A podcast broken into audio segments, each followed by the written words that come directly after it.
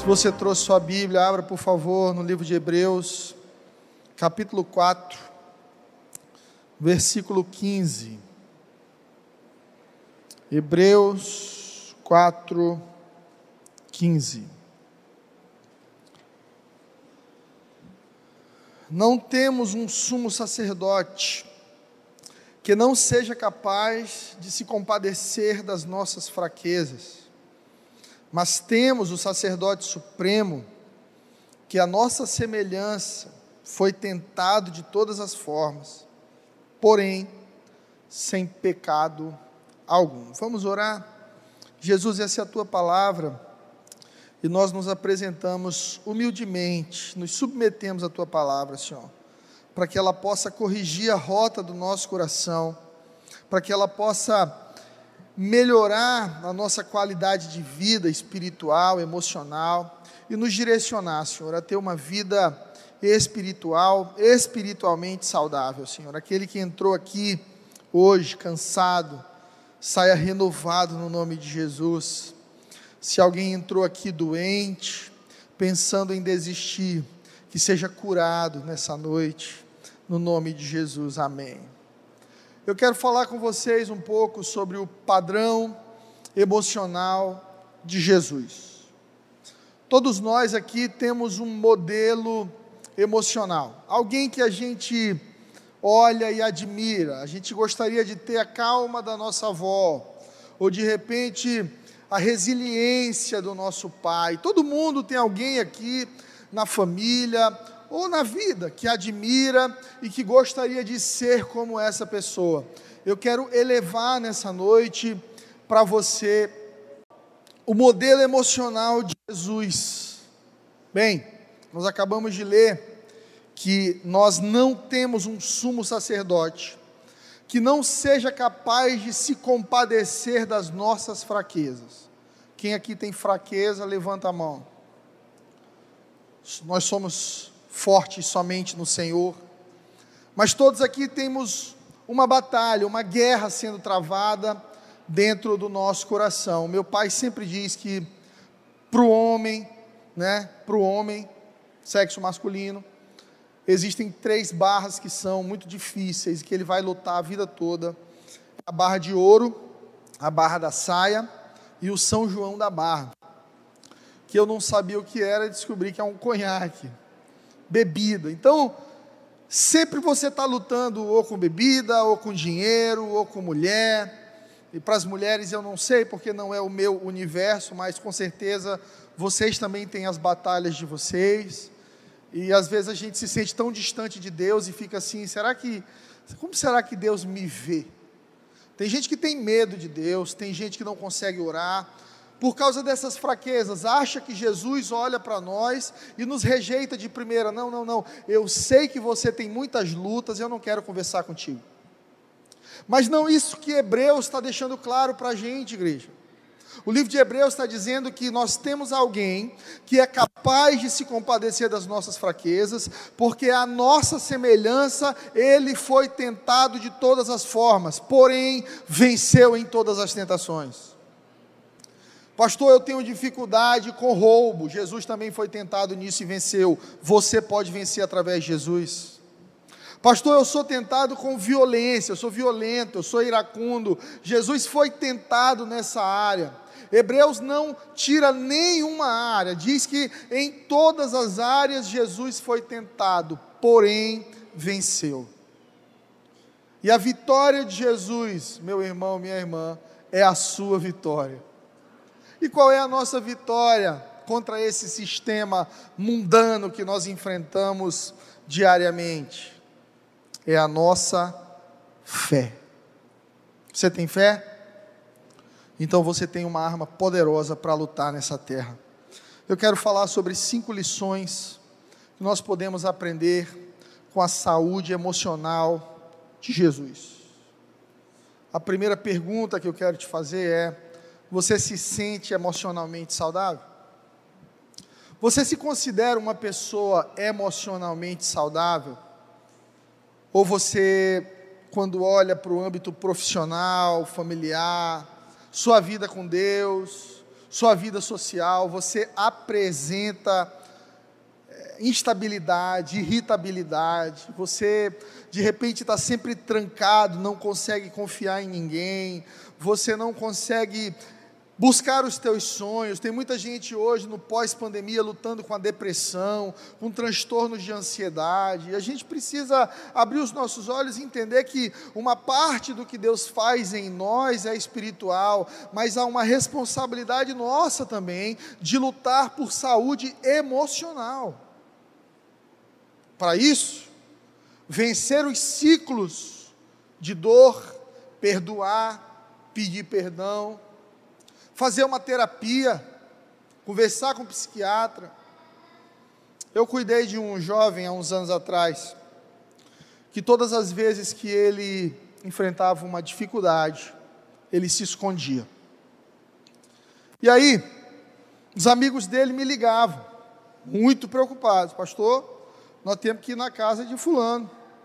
Eu acho que fulano se matou. Como assim, gente? Tem três dias que ele não responde ninguém. E aí a gente ia lá, conversar com ele, e quando chegava ele estava lá, no fundo do poço, triste, sem querer ver ninguém, sem querer ouvir ninguém, sem querer conversar com ninguém. Começamos a caminhar juntos, discipulá-lo, acompanhá-lo, e com o tempo ele foi melhorando, melhorando, melhorando, e aí ele já tinha problemas grandes e agora não corria, os enfrentava mas começou a enfrentar um segundo tipo de problema: intestino irritado, é, dores no estômago, gastrite, queda de cabelo, insônia. E aí, uma vez conversando com ele, ele disse para mim, pastor, eu. Alguém encontra para mim o irmão do teclado, glória a Deus, eu pensei que ele tinha sido arrebatado. Eu estava preocupado que eu tinha ficado, né? E aí ele, pastor, olha, eu não sei o que está acontecendo comigo, eu já venci aquele negócio de me esconder, isso e aquilo, mas agora eu, eu não consigo dormir, eu não consigo, eu não consigo me concentrar, eu estou tendo muitas dores e eu não sei se isso é opressão do maligno. E conversando com ele, eu digo, cara, isso não é opressão do maligno, você está lutando com uma depressão velada aí com certeza você está lutando com uma depressão. Minha esposa é médica, conhece muitos médicos, ele conversou com uma médica da nossa cidade e confirmou-se. Depressão, um problema de bipolaridade também. E aí, o médico receitou ali um remédio. Entenda algo, além da vida espiritual eu tenho estado dentro da igreja desde os sete anos de idade. Gente, tem muito doido dentro da igreja. Sabia disso?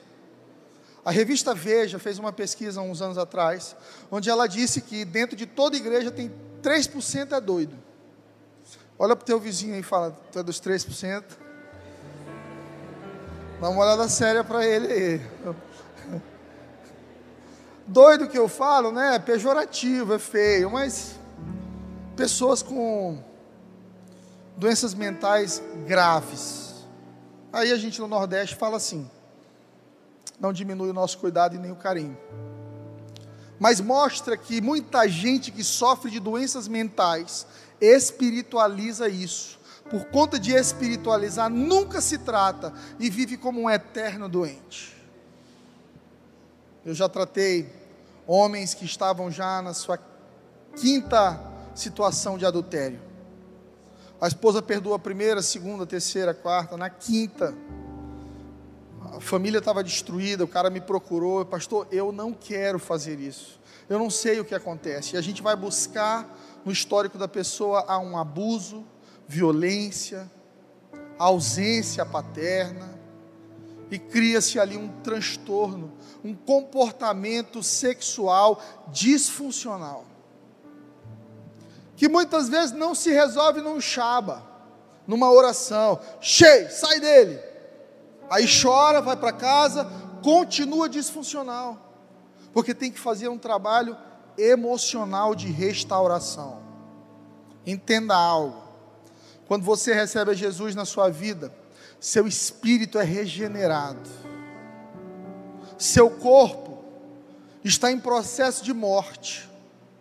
Cada dia que você vive é um dia menos. Tem gente que agradece, um dia mais. Obrigado, meu Deus. Esse é o otimista.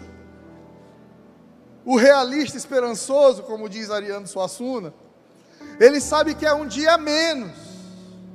Por isso Moisés orou e disse: Ensina-me a contar os meus dias, para que eu alcance sabedoria nessa terra. Essa pessoa ela entende que precisa remir o tempo, precisa buscar uma vida de qualidade, uma vida saudável. E alguns de nós aqui estamos vivendo os mesmos ciclos por cinco, seis, dez anos, construindo e destruindo com as próprias mãos, porque não buscamos cura. Teu corpo está em estado de morte constante. Cada dia é um dia menos, até chegar o dia em que você será levado à presença do Pai. Seu espírito regenerado, sua mente uma bagunça. Sua mente entra num processo de santificação, de restauração. Por quê? Porque ela é fruto das tuas experiências. E como você vive num mundo que não é perfeito, as tuas experiências vão formar um indivíduo que tem traumas, marcas, e por isso não consegue funcionar perfeitamente. Por isso a Bíblia diz que nós já temos a mente de Cristo disponível para nós. A mente de Jesus está disponível para nós e foi a mente mais saudável que já pisou nessa terra. Então eu quero te perguntar mais uma vez: você se considera saudável emocionalmente? A definição de saúde emocional é a capacidade de controlar e gerenciar as alterações de comportamento e sentimentos que influenciam nossas atividades cotidianas. A capacidade de controlar e gerenciar as alterações de comportamento e sentimentos que influenciam nossas atividades cotidianas. Primeira coisa que eu aprendo com a saúde emocional de Jesus, já que a gente está fazendo um detox da alma é que Jesus amava a si mesmo e ao próximo, porque é isso que ele pede de nós. O primeiro ponto para ser alguém saudável emocionalmente, amar a si mesmo e amar o próximo. Mateus capítulo 7, versículo 12. Se você puder, abra sua Bíblia, vamos ler juntos.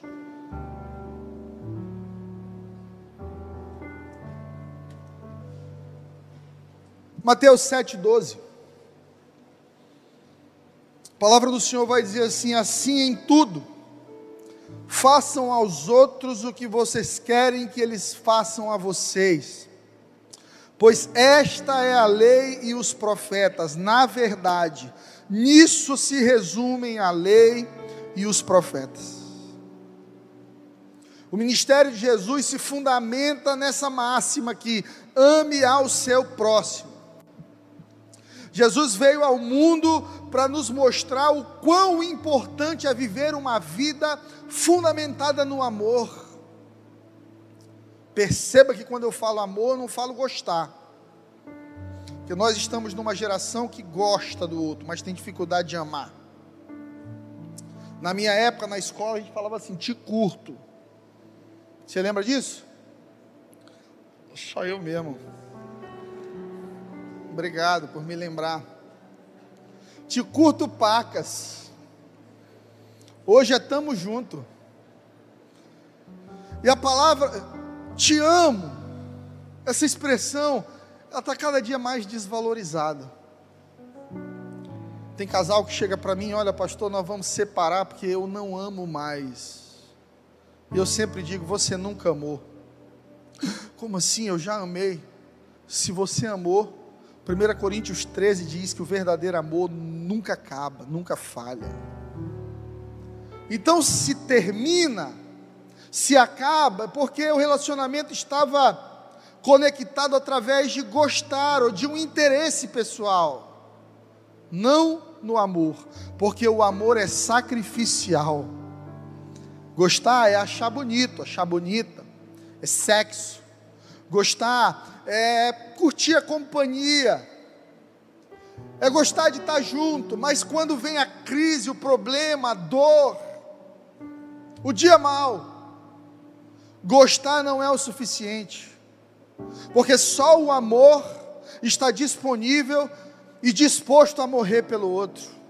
1 Coríntios 13, ainda que eu fale a língua dos anjos, ainda que eu tenha o dom de mover montanhas de lugar, ainda que eu tenha todo o conhecimento do mundo, é tudo que a gente quer: poder, conhecimento, conexão com Deus. Se não tiver amor, seria como um sino. Sabe por que Paulo usa a figura do sino? Você vai numa igreja católica, a maioria delas tem um sino gigante. Você olha para dentro, o que, é que tem dentro de um sino? Nada faz um barulhão, mas é vazio. Você conhece relacionamentos assim? Fazem um super barulho. Eu te amo. Na minha época mandava telemensagem. Taran, taran. Não, essa era a ligação a cobrar. Aí você você estava na escola lá, chegava aquele carro de som. Fabiana. Você é a flor do meu jardim. A menina morria de vergonha. Dois meses depois estava se odiando, um querendo encomendar a morte do outro. Quantos casais não terminam assim? Começam terrivelmente apaixonados e terminam relação em ódio, disputa. Abre o G1 para você ver o tanto de notícia de marido assassinando esposa, esposa assassinando marido. O verdadeiro amor, ele, ele não quer muito do outro, ele está disposto a dar para o outro, mesmo sem receber. Quando a Bíblia diz que Deus amou tanto o mundo, a palavra usada para amou é arravar. E essa palavra significa deu sem esperar em troca. Olha que profundo. Deus tem um sentimento por mim e por você em que Ele está disposto a dar e já deu, sem esperar nada em troca. Pastor, eu não mereço o amor de Deus. Deus não te ama porque você merece o amor. Deus te ama porque Ele é amor. E cada um dá do que é feito, do que tem. E por Deus ser amor, a essência de Deus é te amar, cuidar, se sacrificar por você. João 3,16: Deus amou tanto o mundo, que deu o seu único filho, para que todo aquele que nele crê não sofra, mas tenha vida eterna. O verdadeiro amor entrega, se entrega, se doa para evitar o sofrimento do outro. Jesus amou. Amou as pessoas que pertenciam ao seu povo, à sua religião judaica, mas também amou os renegados, os sem religião, os perversos, os estrangeiros. Amou a todos sem distinção. Morreu numa cruz orando pelos seus ofensores. E você aí torcendo pela morte do seu inimigo. Lembra, Jesus está ali crucificado, dor, humilhação, sem culpa. Jesus morreu inocente, foi assassinado sem culpa, e ele faz uma oração poderosa, de gente nobre. Ele diz assim: Pai, perdoa eles, eles não sabem o que fazem. Só pode orar assim quem é maduro, quem entende a condição imatura do outro quem calça os sapatos do outro e por isso sabe que não deu porque não tinha. Sabe por que, que às vezes você espera amor de alguém e essa pessoa não te supre em amor? Porque ela não tem amor para dar. A plataforma de muita gente aqui é de falta de amor. Muitos de nós tivemos que lutar para nos sentir amados, para conquistar alguma coisa, porque não recebemos ali na nossa casa, no seio familiar, o, o eu te amo, meu filho, minha filha, você tem valor para mim. E pessoas que não foram genuinamente amadas têm dificuldade de compreender o que é o amor. Mas o amor, igreja, é o principal bálsamo para a nossa saúde emocional. Sem amor não há saúde emocional. Sem amor existem tentativas desesperadas de se sentir aceito, tentativas desesperadas de conseguir dar certo nas nossas relações, mas se a plataforma não for amor, no final sempre vai dar errado, porque a gente vai manifestar o egoísmo. É como eu quero, é o que eu preciso, é a minha vontade, é do do jeito que eu acredito que andar comigo tem que ser do meu jeito. O verdadeiro amor não, ele diz assim: tá bom, vamos lá, vamos no seu. Eu me lembro de uma viagem que eu fiz com Flávia para os Estados Unidos, para a Flórida, e a gente foi para um outlet, que é um shopping onde os preços sempre estão mais baixos e as coleções mais antigas, mas você consegue comprar muita coisa legal. Isso foi 10 anos atrás, a gente levou 2 mil dólares. E eu disse para ela, amor, 2 mil dólares não é muito, então esse dinheiro aqui é para a gente comer, passear, museu, cinema, pipoca, porque o hotel já está pago e o carro já está alugado no cartão. Então vamos pegar esse dinheiro para aproveitar, comer bem. Ela disse ok na hora. Quando ela pisou no outlet, irmão, ah, irmão, foi uma batalha espiritual. Primeira coisa que ela me disse foi: tem quanto? Eu falei, dois. Mil é teu, mil é meu, me dá meus mil. Eu falei, não faz isso. Não faz isso comigo. E a gente teve uma pequena discussão ali no outlet. Eu me chateei, peguei os mil, falei, toma, vai gastar. Me sentei, quando eu me sentei, havia um senhor de oitenta e poucos anos, 86 anos, rindo de mim, do lado de uma velhinha dele lá, com sorvete na mão, um americano. E ele disse para mim assim: que foi? Falei, confusão, quer gastar todo o nosso dinheiro aqui. Aí ele me olhou e falou: calma, cara, isso é normal. Eu logo pensei: deve ser rico. Normal para ele. ele disse para mim: você tem que aprender a levar as coisas na esportiva, você tem que relaxar, descansa. E eu ali só pensando: meu Deus, ela vai torrar tudo. Eu olhei para ele eu disse assim: quantos anos o senhor tem de casado? Ele tinha mais de 40 anos de casado. Um velhinho bonitinho. Aí eu disse para ele assim: qual é o segredo? Aí ele: paciência. Aprender a rir dessas situações. E ele disse para mim: Isso que hoje te incomoda tanto, daqui a alguns anos vocês vão, vocês vão rir junto dessas bobagens. Eu amém. Espero que eu seja tão rico quanto o senhor, para rir de mil dólares pocando no outlet. Mas eu já tenho 18 anos de casado, fiz agora dia 8 e a grande verdade é que muita coisa que nos tirava do sério e se tornou assim razão de brigas épicas entre eu e ela, hoje a gente diz: "Ah, vai, vai, vai, tranquilo, de boa, vamos embora".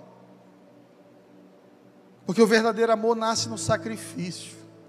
Quando você diz assim: "Tá bom, eu eu como só miojo, vai comprar tuas roupas lá". Tá bom, não, vamos ver o teu filme. Tá, não, tranquilo, vamos visitar a sua família. Não, vamos para o destino que você deseja. O verdadeiro amor se torna uma plataforma de serviço. É quando eu começo a amar tanto alguém, que eu sei que se eu servir essa pessoa, ela vai estar tão bem, que tudo que eu estou depositando nela vai ser derramado sobre a minha vida. Porque o amor é uma semente. Você planta, e você colhe. O segundo aspecto poderoso na vida de Jesus é perdoar, como eu disse. Jesus caminhava numa plataforma de perdão e perdão rápido. Jesus não ficava cozinhando ofensa. Tem gente que tem esse esse hábito ruim. Cozinhar ofensa. Você está zangado, você está zangada, ah, o problema aconteceu segunda. Até agora você está querendo punir quem você ama. Você não se entrega de novo.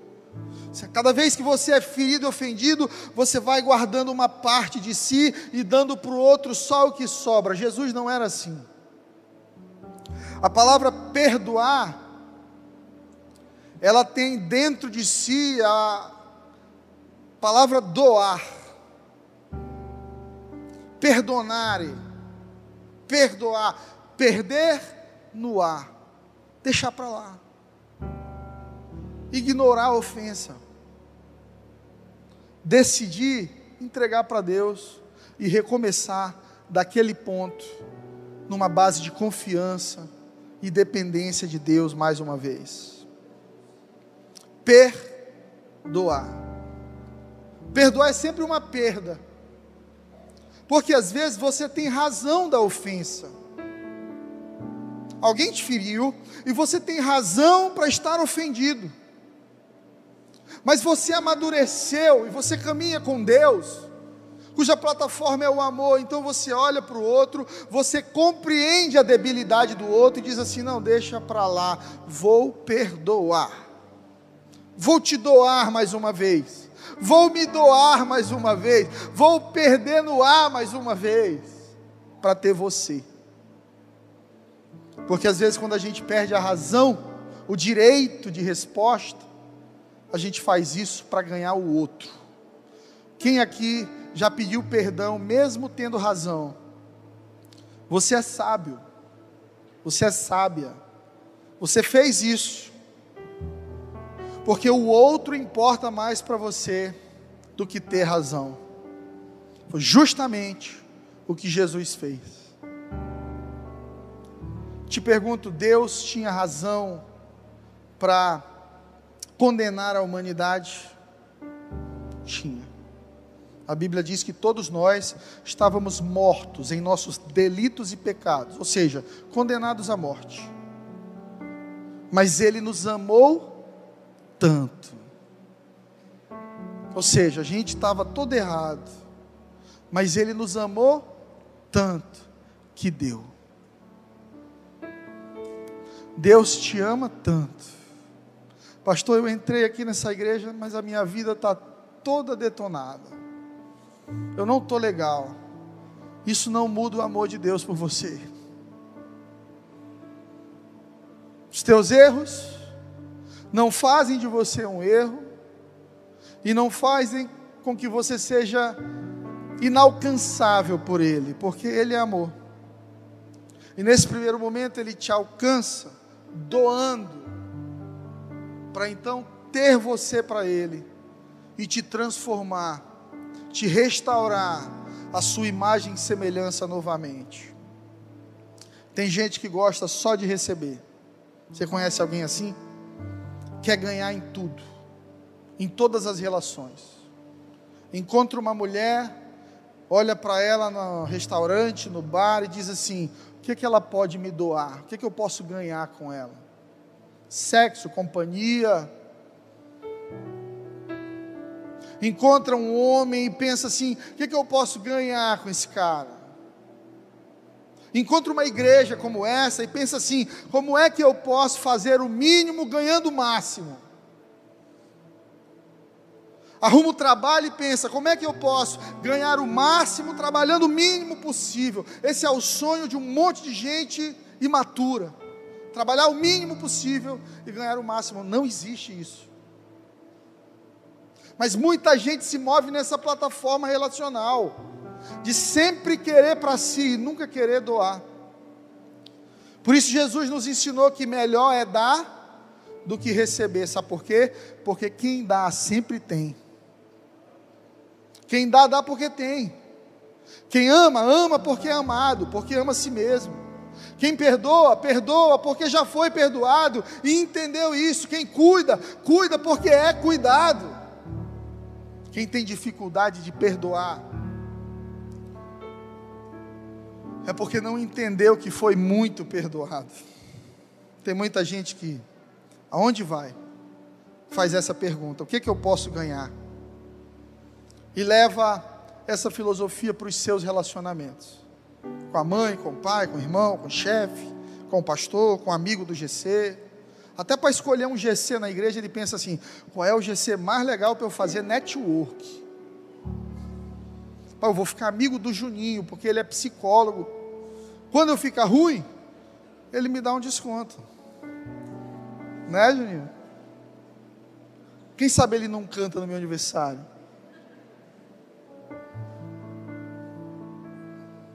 Eu vou casar com aquela moça porque, ah, ela é a mais linda da escola, é a mais linda da igreja. E daí? O que, que você tem para dar para ela, para ele? Relacionamento não é sobre o que você toma do outro, é sobre aquilo que você está disposto a entregar. Perdão é remédio para os atritos de relacionamento entre as pessoas. Perdoar é um processo de cura e renovação, inclusive emocional, mas que também opera no físico. A ciência já prova, quando fala sobre as doenças psicossomáticas, câncer é uma delas em que o gatilho muitas vezes é mágoa, ressentimento e tantas outras doenças da alma. Que você vai cultivando na sua alma e mantendo uma alma doente, às vezes até com razão. Eu tenho razão de estar assim, pastor. Não tire o meu direito de estar deprimido, irmão. Você pode estar deprimido. Faz parte da vida viver episódios deprimidos, de tristeza. Você não tem direito de viver assim, porque Jesus conquistou vida abundante para você. Quando Jesus estava no Getsemane, ele diz: A minha alma está triste até a morte, porque gente curada nas emoções é vulnerável com o que sente. Jesus disse: Eu não estou bem. Por que, que não está bem? Porque está chegando a hora de morrer morte de cruz. Mas então ele se recompõe, vem Judas, o seu traidor. E Jesus diz assim: Aqui vens, amigo. Chama o seu traidor de amigo. Você tem coragem de chamar seu traidor de amigo? Eu já me perguntei por que, que Jesus chamou Judas, seu traidor, de amigo. Sabe por quê? Porque o posicionamento de Judas não alterava o coração de Jesus. Porque Jesus sempre vai ser amizade, amor, cuidado, perdão, bondade, independentemente das nossas escolhas ruins. Então Judas está vindo para o trair, comeu com ele três anos e meio andando junto. Jesus olha e diz: independentemente do que você fizer, suas escolhas não mudam o meu coração. Isso é o verdadeiro amor. Isso é o verdadeiro amor é saber que tem gente que está perto de você que vai escolher te trair, te criticar, que vai escolher falar mal de você, vai escolher ser ingrato. Ingratidão talvez seja o pecado do nosso século, porque ela não tem memória, a ingratidão não tem boa memória. A ingratidão funciona assim: você ajuda a pessoa na segunda, na terça, na quarta, na quinta e na sexta. Se você diz que não pode no sábado, você se torna inimigo de gente ingrata. Porque ela vai pegar o único episódio que não deu certo para promover você a um lugar ruim. Por isso, nós cristãos curados andamos numa plataforma de perdão. A oração do Pai Nosso: perdoai, assim como temos perdoado. Você recebe a medida de perdão que você dá. Você recebe a medida de julgamento que você oferece. Jesus disse isso. Com a medida que julgares, será julgado. E com a medida que perdoas, será perdoado. Alguns de nós queremos o perdão de Deus, a bênção de Deus, vida emocional saudável, tudo dando certo. Não falamos com nossos pais, irmãos, sei lá com quem que a gente brigou há 10 anos, excluímos uma pessoa da vida. Carregamos mágoa, ressentimento. A palavra ressentimento vem de ressentir, sentir a mesma coisa o tempo todo. Tem gente que viveu uma quebra de sociedade, um problema familiar, um abuso há 30 anos atrás, até hoje recente. Lembra de novo. E aí entra num lugar de vitimista, sempre se vitimizando, sempre se colocando como incapaz, sempre com dificuldade de se amar. Olha, se Deus te amou tanto, é porque você tem muito valor. E o trabalho do diabo é fazer com que você olhe para você mesmo e se ache um lixo. Não é à toa que os índices de suicídio estão altíssimos na nossa geração. Porque a vida perde valor para muita gente, muita gente se olha no espelho, não vê valor, não vê beleza. Então, uma alma curada, detox da alma, ele passa por se amar aliviando a bagagem, perdoando quem você está carregando com você, que já não deveria mais te acompanhar na jornada. Será que existe alguém que você precisa perdoar nessa noite?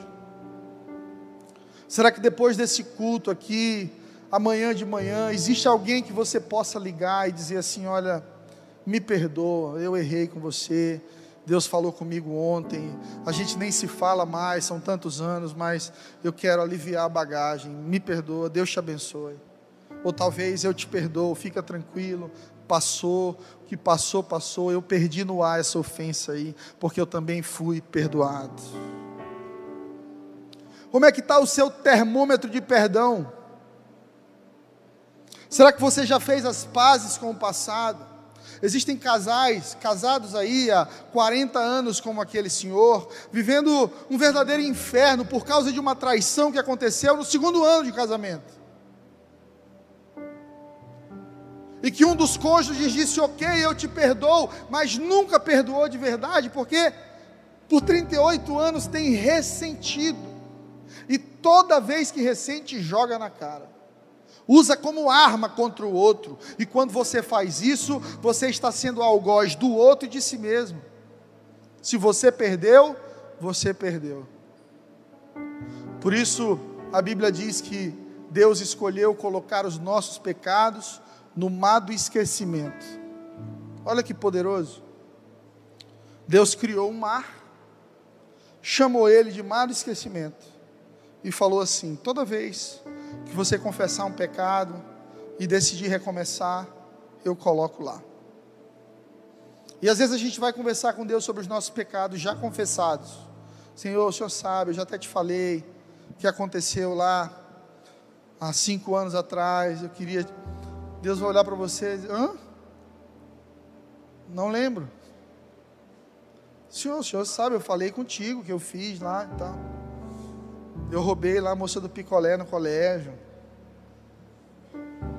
Eu fiz isso, sabia? Eu estava no primeiro ano, eu era um menino bem quietinho. E Dona Maria vendia picolé na porta do Pitágoras, minha escola. E eu percebi que o carrinho de picolé tinha uma trava lateral. Eu combinei com meus amigos, eu vou virar o carrinho, pode ir para cima, mas picolé para todo mundo hoje.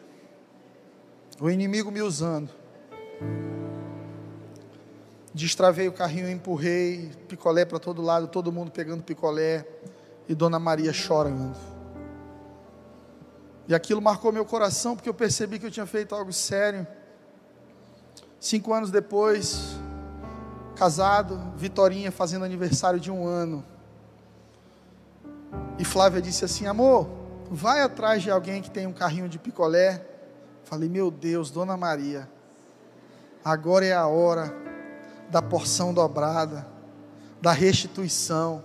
E fui conversando com pessoas do bairro ali, até que me deram o endereço dela. Eu cheguei lá, ela disse: Menino, é tu. Diz: Calma, eu estou transformado. Não tenha medo, não temas. Eis que te digo. E conversei com ela: A senhora pode encher o carrinho, que é aniversário da minha filha. Eu quero que a senhora distribua picolé de graça para todo mundo. Dessa vez eu vou pagar. Ela me cobrou 300 reais e eu lembro que a gente pagou 600. E ela disse: Menino, não precisa, eu sei que tu era doidinho. Eu digo: Eu também, mas eu quero ter a oportunidade de, na minha história, poder abençoar alguém que eu machuquei. Por que, que eu conto isso, rindo isso para você hoje? Porque eu sei que eu voltei lá e eu derramei o amor de Cristo na minha vida sobre a vida dela. Talvez algum dia alguém diga para ela: senhora lembra do dia que o menino da escola virou seu carrinho? Ela vai dizer: lembro, hoje ele é pai, hoje ele é pastor, e ele me trouxe na casa dele para entregar picolé para os amigos, e dessa vez ele me abençoou. A vida do cristão é assim. Você erra? Sim.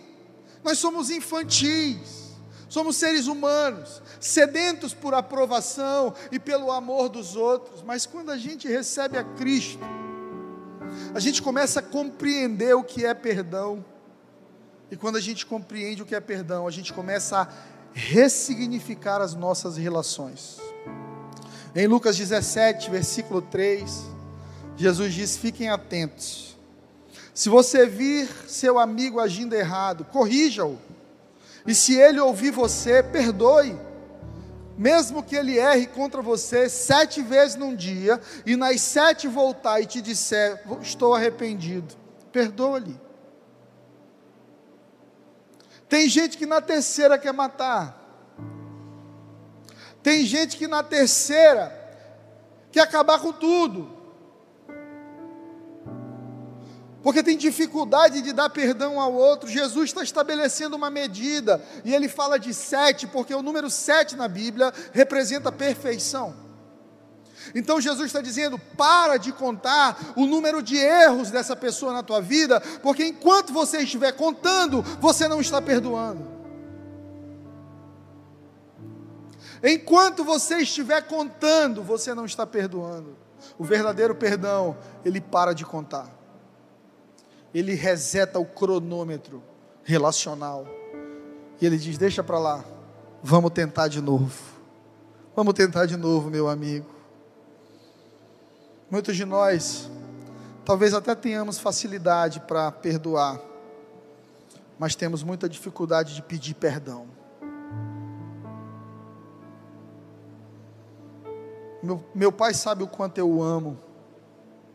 Hoje, meu pai é um grande homem de Deus, mas na minha infância e pré-adolescência, eu, eu não lembro de ver o meu pai pedindo perdão. Eu lembro que às vezes ele errava comigo, ou exagerava, e, e eu guardava um espaço no meu coração para o pedido de perdão. Eu dizia assim: não, não vou me zangar tanto, porque ele vai voltar e vai reconhecer que errou. Mas ele não fazia isso. E depois de três dias queria me pegar no colo, me abraçar, voltar ao normal. Você já viu que tem gente que é assim? Briga, xinga, humilha, fala tudo que vem na cabeça, não pede perdão, e no dia seguinte, aí amor, bora para o cinema amanhã. E o amor já está aqui, pelo amor de Deus, eu preciso de um psicólogo. Juninho, socorro. Sabe o que é isso? Dificuldade de pedir perdão está conectado com pessoas orgulhosas, egocêntricas. Ela está errada, mas parece que não abre a boca. Hum, é um demônio segurando a boca da pessoa. Não sai. Vamos fazer um exercício? Olha para quem está do seu lado aí, nos olhos dessa pessoa. E fala com ela assim: me perdoa, por favor. Doeu? Faça isso com seus filhos. Faça isso com seu namorado, sua namorada, seu noivo, sua noiva, seu marido, sua esposa, seu pastor, seu chefe. Pedir perdão é um ato de recomeço saudável. Sabe por quê? Porque você sempre vai errar. Mas para cada erro, um recomeço sincero. Me perdoa. Eu estou tentando acertar, eu te amo você tem mais valor para mim do que o meu orgulho. Vamos andar junto de novo. Terceiro ponto, saudável na vida de Jesus, reserve um tempo para si mesmo. Fala para o teu vizinho, reserve um tempo para você. Aprenda a ficar só. Ai, irmão. Tem gente que não aguenta ficar só. O pai diz assim: Filha, você vai ficar sozinha em casa. Pelo amor de Deus, eu não. Tem medo de bicho-papão, de monstro. Não dorme sozinho, sozinha. Fica vendo vulto, demônio. Fica agoniado, tem que tomar remédio para dar uma baixada na, na agonia. Fica ligando para todo mundo, querendo sair, fazer alguma coisa, porque não tem saúde emocional. Sabe por quê? Porque todo excesso revela uma ausência. Toda pessoa hiperativista, aquela que sai seis da manhã, quer chegar em casa uma da manhã para sair seis de novo, ela não tem tempo para si. Ela tem um excesso de atividade, por isso ela revela uma ausência de quê? De paz interior. Porque quando você fica só, você olha para dentro. Jesus praticava um princípio poderoso chamado solitude, que é muito diferente de solidão. Solidão é estar sozinho, desamparado. Solitude é estar fisicamente só, mas acompanhado por Deus. A palavra diz que os anjos do Senhor acampam ao redor daqueles que o temem. Irmão, até no dia que você se sentir mais só, você está em boa companhia. Porque você está cercado, guardado, como diz aquela canção. Parece que estou cercado, mas sou guardado por ti. Como Eliseu orou e disse: Deus, abre os olhos desse menino, para que ele veja que, muito além de um exército ao nosso redor, existem carros de anjos e cavalos guardando a minha casa. Aprenda, entenda que você precisa de um tempo para você, você e Deus, senão você será um eterno escravo da atividade. Tem um texto bonito que eu quero ler para ti, que diz assim: Jesus passava as horas mais felizes da sua vida quando estava sozinho com Deus em meio à natureza. Ao terminar seu trabalho, Jesus apreciava ir para os campos, meditar nos vales verdejantes ou orar a Deus nas montanhas ou ainda em meio a árvores da floresta, ouvindo o gorjeio dos pássaros, cantando ao Criador, a sua voz se unia ao dos pássaros em alegres cânticos de louvor e agradecimento. Saudava cada manhã, cantando hinos de louvor a Deus. O romper da alva o encontrava, sempre em algum lugar sossegado. Em Lucas 5,16 diz: Jesus, porém, permanecia retirado em lugares desertos e orava. Quando foi a última vez, irmão, irmã, que você avisou seus amigos, sua esposa, seu marido, seu namorado e disse assim: Esse fim de semana me larga, é só eu e Deus. Vou para 3 em 1. Aluguei uma casa na praia, reservei um hotel no litoral e estou levando só minha Bíblia. E ali eu vou conversar com Deus. Jesus é o maior psicólogo de todos os tempos. Ele tem a solução perfeita. Ele tem o renovo que você precisa. Mas você precisa silenciar as outras vozes para poder ouvir a voz de Deus. Alguns de nós aqui queremos ouvir a voz de Deus, mas não saímos do meio da multidão. Você já foi para um show? Tentou conversar no meio do show, é quase que impossível. Alguns de nós aqui estamos no meio de uma multidão, querendo ouvir a Deus. Você precisa mudar de frequência, mudar de ambiente, se retirar, apreciar a natureza, agradecer a Deus por tudo que Ele criou e se conectar com Deus.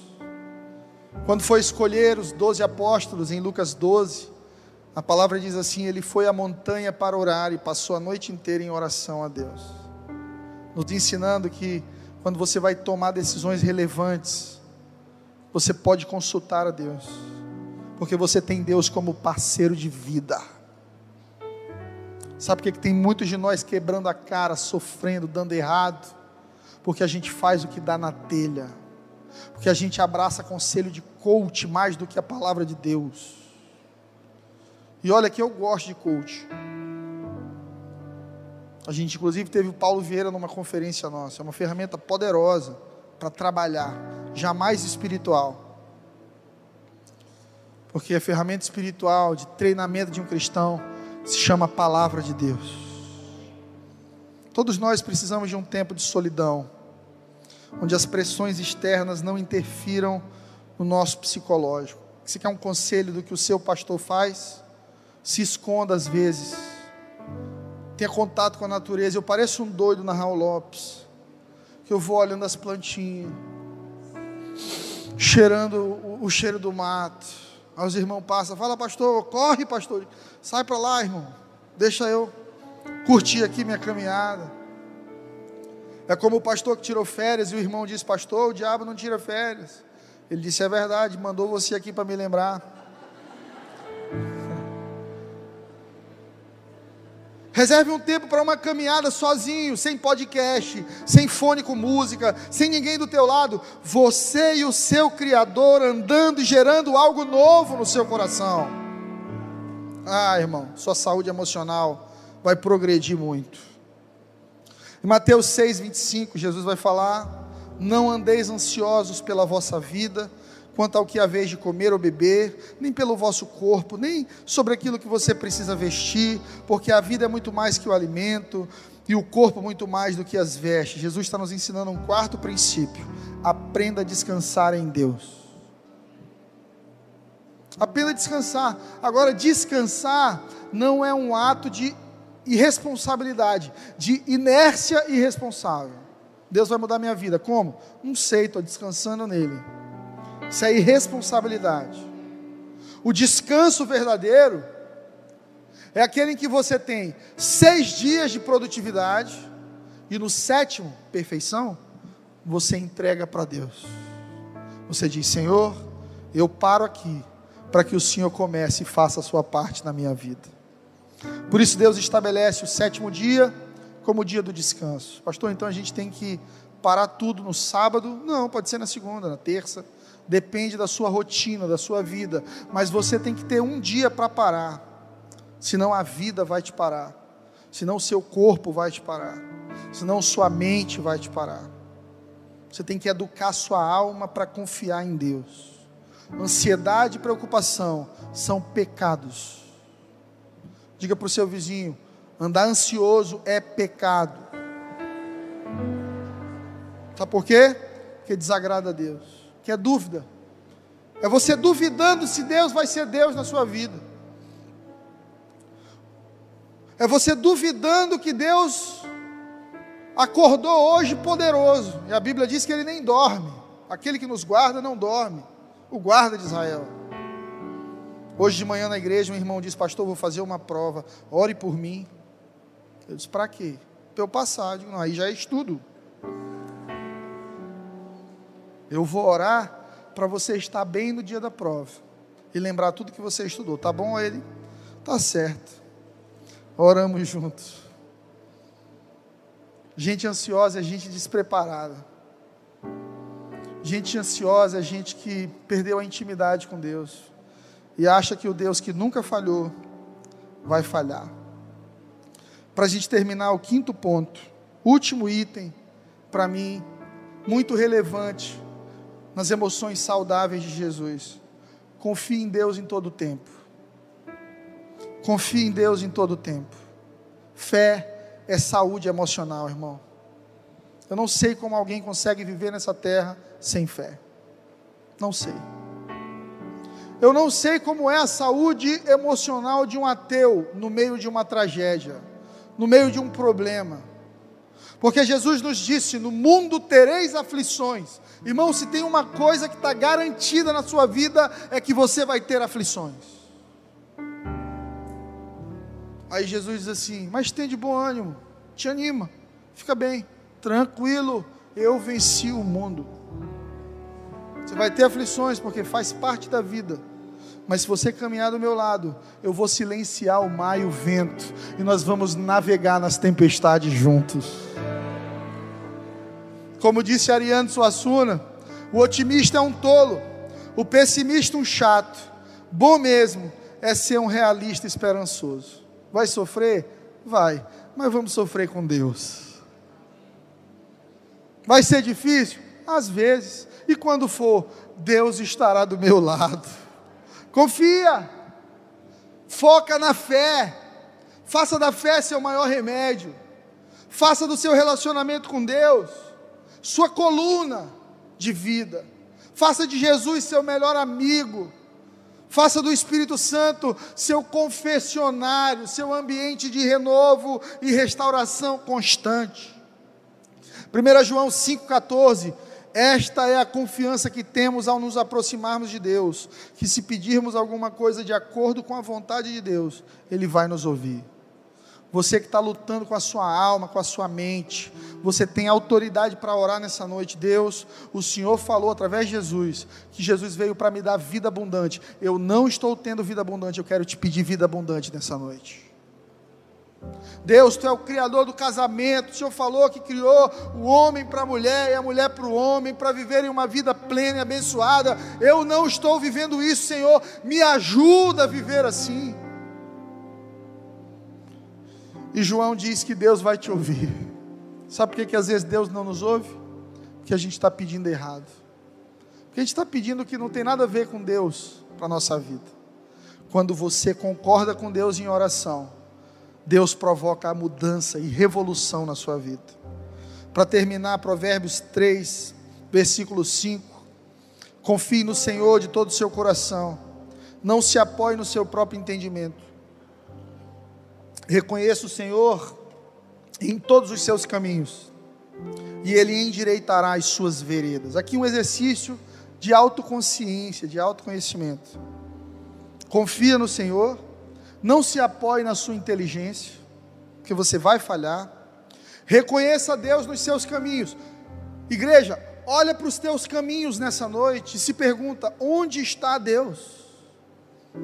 Ou será que existe algum caminho que eu tomei que Deus não veio comigo? Será que eu estou vivendo uma vida onde eu estou tomando direções completamente opostas à vontade de Deus? Reconheça o Senhor nos seus caminhos, mude de caminho.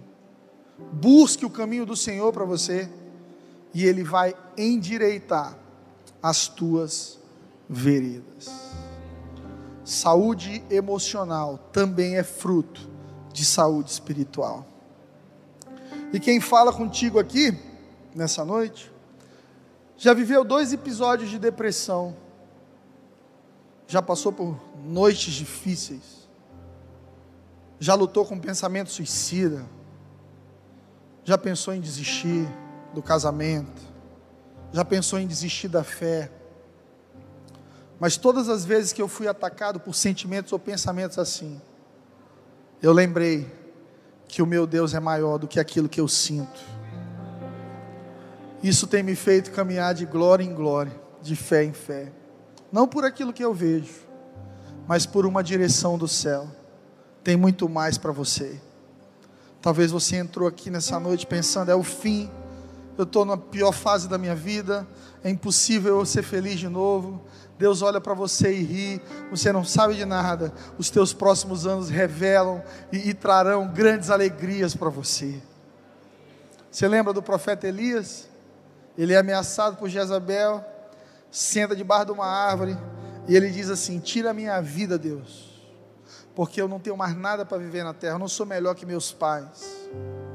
Você sabe que Elias nem morreu, né? A Bíblia conta que ele foi levado aos céus por uma carruagem de fogo. Às vezes a gente está pedindo para morrer e Deus está rindo. Que morreu o quê? Vai morrer com 100 anos. Vai tirar muita paciência do diabo ainda nessa terra. Vai ajudar muita gente. Vai pregar muita esperança vai criar projetos que vão transformar vidas, vai criar seus filhos, vai semear na vida dos seus netos, vai escrever livros que vão mudar a vida de pessoas, vai exercer cargos que vão transformar a sociedade. Não desista quando Deus ainda não desistiu de você. Como diz um